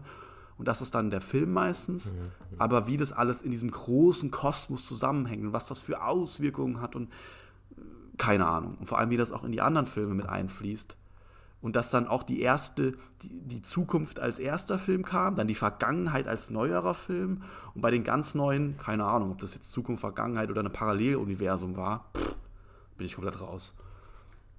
Hm, Nee, also die neuen sind definitiv in der Zukunft, weil da gibt es auch wieder den Luke Skywalker, der ist zwar nur ein Schatten seiner selbst. Das ist auch, oh, nichts hat mich so, nicht, nicht so ein äh, Stich ins Herz, als sich Luke Skywalker zu Tode meditiert hat. Also, boah, ich, bis heute, bis heute habe ich das nicht verkraftet. Bis heute kann ich nie wieder einen Star Wars-Film schauen oder einen der neuen Disney-Star Wars-Filme. Allein wegen dieser Szene. Die, die hat echt schwere, tiefe Wunden in mir hinterlassen. Weil so eine ikonische Figur, so ein Held, der das Universum, äh, der die, Galax der die Galaxis gerettet hat, auf so eine stupide und behinderte Art und Weise sterben zu lassen, also ich meine, zumindest macht er ein Ablenkungsmanöver, indem er seinen, er, macht quasi nur so eine Projektion, er macht eine Projektion von sich auf so ein Schlachtfeld und lenkt damit ähm, die Bösen ab, damit die, die gute Heldengruppe fliehen kann. Und das kostet ihn so viel Kraft, dieses Trugbild aufrechtzuerhalten, dass er sich einfach zu Tode meditiert und tot umfällt. Und das ist einfach das Ende von einem der größten Helden der Galaxis. Das, der wird nie wieder mit seinem Lichtschwert also ich hätte erst erwartet, dass der vielleicht dann nochmal einfach aus dem Nichts auftaucht, kommt mit seinem X-Wing angeflogen, springt da raus, ist auf einmal wieder topfit, Licht, Lichtschwert raus, Machtfähigkeiten und zerlegt da einfach nochmal alles. Das wäre halt mal ein geiles Ende gewesen, aber nee, äh, meditiert sich zu Tode. Ey. Er ist ein Märtyrer. Boah. Er ist oh. der gute Held. Er ist noch nicht mal ein Märtyrer. Also, das, das, ist ja einfach nur, das ist einfach nur feige und scheiße. Das ist für eine Aktion. Ja, wenn ich das mit also Gandalf also vergleiche, der, äh, der, der gegen den Balrog dann untergegangen ist, in, in den Schlund aus Feuer und Eis fällt, in Ionen von Jahren, äh, einen Tag, so lang ist wie 100.000 Lebensjahre eines Menschen und dann wiederkehrt, da, da ist schon ein geilerer Arc drin, muss man mhm. einfach sagen. Ein geiler ja. Abgang. Also man kann generell sagen, also ich will nur mal sagen, ich bin kein Star Wars-Nerd. Und wenn ich jetzt zum Beispiel das wie Herr der Ringe nehme, müsste ich auch sagen, dass Herr der Ringe in jedem Aspekt besser ist. in wirklich jedem. Ich finde, damit können wir eigentlich den Podcast beenden. ich habe alles aus dir rausbekommen, was ich rausbekommen wollte. nee, aber jetzt noch mal eine coole, coole Fanfiction-Frage, also keine sexuelle Fanfiction, aber eine nerdige Fanfiction. Luke Skywalker gegen Gandalf, wie geht es aus? Boah, das ist echt mal eine geile Frage. Hm. Gandalf der also Graue also der junge, einmal fitte und dann einmal Gandalf der Weiße später, aber erstmal Gandalf der Graue. Also da bin ich zu wenig Herr der Ringe-Nerd, um den Unterschied zwischen dem weißen und dem grauen Gandalf äh, zu kennen. Puh. Ich musste echt nochmal Nachhilfe geben. Und außerdem müssen wir das, wir müssen das nochmal machen. Wir müssen nochmal die Filme zusammenschauen und reacten darauf. Müssen wir einfach nochmal machen. Ja, das müssen wir aber dann, wenn dann in, dann müssen wir das schon in Berlin in unserem Headquarter machen. Ja. Weil ich glaube, über, über Skype ist es zu, äh, zu ermüdend. Ja. Und zu frickelig, genau. Äh, ja, genau, aber Gandalf ging, hm, das will ich schwer zu sagen, weil ich meine, Magie, ich meine, die Macht ist ja auch sowas wie Magie. Genau. Und ich glaube, es käme darauf an, also wenn jetzt Luke, also weiß denn Luke Skywalker, auf was er sich einlässt? Weil wenn er natürlich wüsste, okay, ich, ich könnte mir vorstellen, dass Luke einfach mit seiner Macht den Zauberstab einfach so zieht. Das kann ja Gandalf genauso.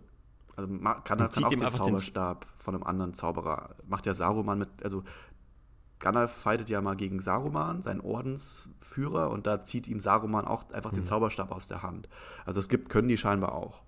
Das ist so einer der hm. also, Standards. Genau, es ist halt die Frage, ob jetzt Gandalf zuerst das Lichtschwert dem Luke aus der Hand zieht mit seinem Zauberstab oder umgekehrt der Luke ihm den Zauberstab entreißt. Und ich würde sagen, es ist 50-50. Gehen wir mal davon aus, wir knapp. sagen, wir tapen beiden die, das Lichtschwert und den Zauberstab mit Panzertape an, den, an die Hand fest, dass, das nicht, dass wir nicht diese cheesy Ausrede bekommen, sondern jetzt geht es nur um die Fights. Mit ihren, beide haben die Waffen und die verlieren die auch nicht und die fighten jetzt so. Wie, wie geht das okay, aus? Okay, okay. Nee, dann würde ich sogar, ich würde sogar sagen Luke Skywalker. Ich würde auch sagen. Weil ich habe von Gandalf, weil Gandalf ist so jemand, der ist ja auch schon, der ist zwar ein Magier, aber der ist auch so ein bisschen ein Taschenspieler-Magier. Ja. Also ich glaube wirklich so eins gegen eins, wenn er nicht irgendwie das alles austüftelt. Gut, er hat gegen den Balrog gekämpft. Hm. Also Gandalf, glaub, um das mal einzuordnen, Gandalf ist auch so eine Art von, ich nenne das jetzt mal Heiliger. Es gibt so bestimmte Rankings in, in, in, Mittel, in Mittelerde. Und ähm, der Balrog ist so eine Art von Halbgott-Dämon oder so, ja. Und Gandalf mhm, mhm. ist auf der gleichen Mächtigkeitsstufe wie ein Balrog. Oh. Oh. Mhm. Aber nur er ist halt im Körper von einem alten Mann. Er ist halt gebrechlich und so.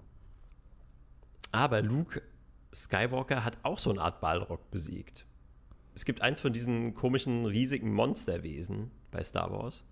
Und das hat er einfach so mit seinem Lichtschwert zer zersäbelt. Also das war gar kein Problem. Und was wäre Luke Skywalker ohne sein Lichtschwert? Ninja ohne. Ja, ja nicht so viel echt nicht so viel. Aber deswegen, dafür haben wir ja das Panzertape. das. Ja, aber er wäre ja auf jeden Fall noch ein Übermensch. Er könnte sich super schnell bewegen, über, übermenschliche Reflexe und so. Also von daher würde ich schon sagen, dass Luke Skywalker gewinnen würde, auch ohne sein Lichtschwert. Aber ich glaube nicht gegen Gandalf den Weißen. Ich glaube, da würde er den kürzeren ziehen. Vor allem, wenn ich mir vorstelle, dass er nur dadurch, dass er einen ein Ebenbild von sich oder eine Illusion von sich aufrecht gehalten hat, sich zu Tode meditiert, das hat mir alles gezeigt, was ich wissen musste. Ja, gut. Aber das war ja auch der, der durch den Dreck gezogene Luke Skywalker in der Disney. Wir reden ja schon von dem Original Luke Skywalker, der, der noch nicht von Disney beschmutzt wurde. Okay, okay. Aber Gandalf der Weise, was kann der so? Also kann der jetzt wirklich einfach äh, mit seinem Zauberstab, also könnte, ich könnte mir auch vorstellen, dass der einfach ihn blendet. Er macht so einen Lichtstrahl, der so mhm. hell ist, dass er erstmal geblendet ist und dann ist Luke erstmal desorientiert und dann muss er ihm nur mit dem Stock eins überziehen. Also man sieht es ja ganz gut, wenn, ja, zum Beispiel, also der macht ja meistens nicht solche, der macht nicht einen Laserstrahl, der dich zerstört, sondern er macht immer solche, wie, wie, du schon gesagt hast, so naturbasierte Taschenspieler, Magie-Tricks, wo du nicht genau weißt, ob es jetzt ein Trick ist oder echte Magie, weil das ja noch so ein bisschen an diese alte, an dieses alte, erdige Verständnis von Magie ansetzt. Auch würde ich sagen, so ein bisschen in den Naturvölkern verankert ist, die von der Mythologie her und so. Aber ähm, man sieht es eigentlich ganz gut in dem Fight gegen den Ballrock wo der Ballrock, der irgendwie, weiß ich nicht, sieben Meter groß ist und mit 50 Tonnen Gewicht mit seinem Flammenschwert auf ihn draufschmettert, mit seinem ganzen Körpergewicht und, und Gandalf macht einfach dann so ein Laserschild um sich rum und wehrt es komplett ab. Also das muss man ja auch mhm. mal sehen, wie viel Macht er da eigentlich auch abwehren kann oder so. Ja, das ist, aber ich habe das Gefühl, der wendet dann die Magie auch wirklich immer nur so als so letztes genau letztes Ass im Ärmel an. Genau. Also der macht jetzt, der läuft jetzt nicht einfach mal mit so einer Bubble um sich rum ja. durch, durch Mittelerde. Das stimmt schon. Um sich vor Hinterhalten zu schützen. Sondern das ist dann wirklich nur so, okay, jetzt diese, dieser Schlag, dieser Angriff wird mich jetzt zerschmettern und jetzt letzte Sekunde mache ich jetzt noch so ein Abwehrschild. Gandalf ist eher so der Lenker der Geschehnisse, der beeinflusst, der redet viel mit den Leuten und bringt die so dazu da, das Gute zu tun und, und gibt so am Ende so den letzten Schubser, wo er dann am Ende nochmal so ein bisschen mhm. nachhilft. Und bei Star Wars habe ich das Gefühl, das Verständnis von The Force, die Macht, ist eher so eine Brute Force oder eine Cyber Force oder technologische Force. So voll mit dem Holzhammer oder mit dem Laserschwert draufgehauen und voll auf CGI-Feuerwerk gedrückt. Das ist so ein bisschen so, das hm, Star Wars ist so ein bisschen Ursprünglich mehr so, eigentlich nicht. Okay, vielleicht in den Büchern, aber. Das ist so die Force auch sehr subtil eher. Mhm. Das ist die wirklich sehr subtil. Und dann wird es irgendwann völlig ridiculous. Also dann wird es. Okay. Dann, dann wird es so, wie du schon sagst, so eine Cyberforce, die einfach alles kann. Mhm. Die einfach so irgendeine Magie ist, die, mit der man alles einfach erklären kann. Aber äh, in den Anfangsteilen, das ist auch schon so ein bisschen wie bei Gandalf. Und da, da muss man auch sagen, da, da hat der George das ähnlich gut gemacht wie der der andere George? Heißt er nicht auch George? Ich feiere das so sehr, wie du George sagst, mit deinem leicht hessische oder Aschaffenburger Akzent. Der George. Der George. Der George. George. Ich kann das sagen, der George. Der George. Der George. äh, wie heißt nochmal der? Der George. Wie heißt noch der Herr der Ringe? Der, der, der George A. A. Martin. Äh, nee, der nee, nee, äh, Tolkien meine ich. Ne, nein, nein, nein. Auch nicht der Tolkien. Wen meinst du jetzt? Der, der Schöpfer der Filme, der Schöpfer der Filme. Ach so, Peter Jackson. Ah ja, Peter, Peter, Peter, Peter, Peter und der Schorsch. Peter und der Schorsch. Peter. Ja, Peter. Genau, also der Peter hat es dann auch schon, Peter und Schorsch haben es dann schon ähnlich gemacht, weil den ersten Film, das ist auch so geil, dass da die Macht auch so total subtil ist. Mhm. Also da, da schafft er es dann vielleicht mal so, das Lichtschwert irgendwo so aus, aus dem Eis zu ziehen. Ja, wahrscheinlich, weil das, die Effekte auch noch nicht so am Start waren. Die sagen, hey Leute, wir müssen noch 20 Jahre warten, bis wir hier mit CGI rumfuchteln können. Jetzt müssen wir hier mit so einem dünnen, ekeligen Draht hier rum das Strandbappe ans Lichtschwert und dann so ziehe und dann hinterher ja, das rausradiere ja. aus dem Bild raus. Ja, genau, so ungefähr war es. Weil der springt ja halt mal vielleicht mal so 10 Meter hoch. Aber das war es dann auch schon. so viel. Wobei das Geile ist ja eigentlich noch bei der, bei der Macht diese Hypnose, die die Jedi können. Mhm. Aber das ist ja eher so Obi-Wans Ding, wo er dann einfach so reingeht und macht so, hm, du hast nichts gesehen oder so. Und das wäre eigentlich auch nochmal ein du geiler... Du die Drinks kostenlos. Das, daran erinnere ich mich auch. Das ist so, du hast, du vergisst jetzt, was ich dir gesagt habe, so, oder du kannst so den, das ja. Gehirn so sozusagen kurz, kurz waschen oder manipulieren. Da gibt es ja auch eine geile Szene, wo so ein König bei Herr der Ringe jetzt wieder, ich will vergleichen das jetzt einfach wieder, sorry, das ist das Einzige, was ich machen kann, wo er besessen ist von dem bösen Zauberer und dann so richtig wie besessen und sein Gehirn ist, ja. Er ist so eine Potato, ja. zerfressen und dann kann Gandalf ihn halt befreien durch seine Macht und weiß ich nicht was. Also er ist so ein bisschen das Antidote. Stimmt, der, der, tut dann, der, der tut dann irgendwie so dieses, äh, der tut dann diese, diese Seele oder diesen, diesen Geist, der in dem steckt, wie so rausschmettern mit seinem Zauberstab. Das ist auch eine geile Szene, ja. sehr geile Szene. So das Gift aus, wie aus einer Wunde ziehen. So, ja, genau, genau. Meinst du nicht, man könnte, man könnte es irgendwie schaffen, Herr der Ringe und Star Wars so parallel zu schauen? Wir machen so zwei Fernseher. das wäre doch die ultimative, das ultimative Nerd-Erlebnis. Ähm, ja, ja. Star Wars wäre nur viel früher fertig. Ja, wollte gerade sagen. also wir müssten nicht, wir müssten nicht komplett, wir müssten nicht komplett das Paar. Star Wars passt schauen. ja fast in den Vorspann von Herr der Ringe rein. ja, genau. Ist das das Auenland, da verlassen sie gerade mal das Auenland und dann ähm, schlägt schon Darth Vader, Luke Skywalker die Hand ab. Ja. Aber man muss schon sagen, die Referenz von Luke, ich bin dein Vater, das ist natürlich in jeder, jeder Bewusstsein drin. Mhm. Obwohl ich das immer noch nicht so genau gerafft habe, wie das alles zusammenhängt. Da gibt es ja den Bösen. Ja, das war schon der krasseste Twist ever. Ich finde es schon einer der besten Twists der Filmgeschichte. Also, Aber auch der krass gespoilertste Twist der Filmgeschichte. Also das ist, wird ja, bevor ich jemals was von Star Wars gehört habe, habe ich diesen Spruch schon zehnmal gehört. Ja, ich glaube, weil das eben über Jahrzehnte den Menschen, das hat sich so ins Gehirn gebrannt, weil es einfach so ein Schock war, dass man das immer wieder wiederholen musste. Hm, verstehe. Ich glaube, es ist auch der Spruch, der quasi die kompletten Star Wars-Filme so vereint und also es ist quasi das, das Destillat, dieser Spruch. Wenn du die alle destillierst und dann zu einem Tropfen machst, zu einem konzentrierten Tropfen, dann kommt dieser Spruch raus. Ist es eigentlich ein Zufall, dass George Lucas auch Luke im Namen drin hat? Oder ist es, äh, warum? Das ist mir noch nie aufgefallen, ehrlich gesagt. Das kann ich nicht beantworten. Das, äh, das wäre mal eine gute Frage für, für Adam Savage oder so. ja, gut, dann haben wir jetzt eigentlich alles geklärt, wa? Ja, ja, haben wir alles geklärt. Also Herr der Ringe immer noch unerreicht auf dem Thron der, der Filme. Vor allem auch im Vergleich mit den ganzen neuen. Man denkt so, sorry, jetzt fange ich schon wieder an.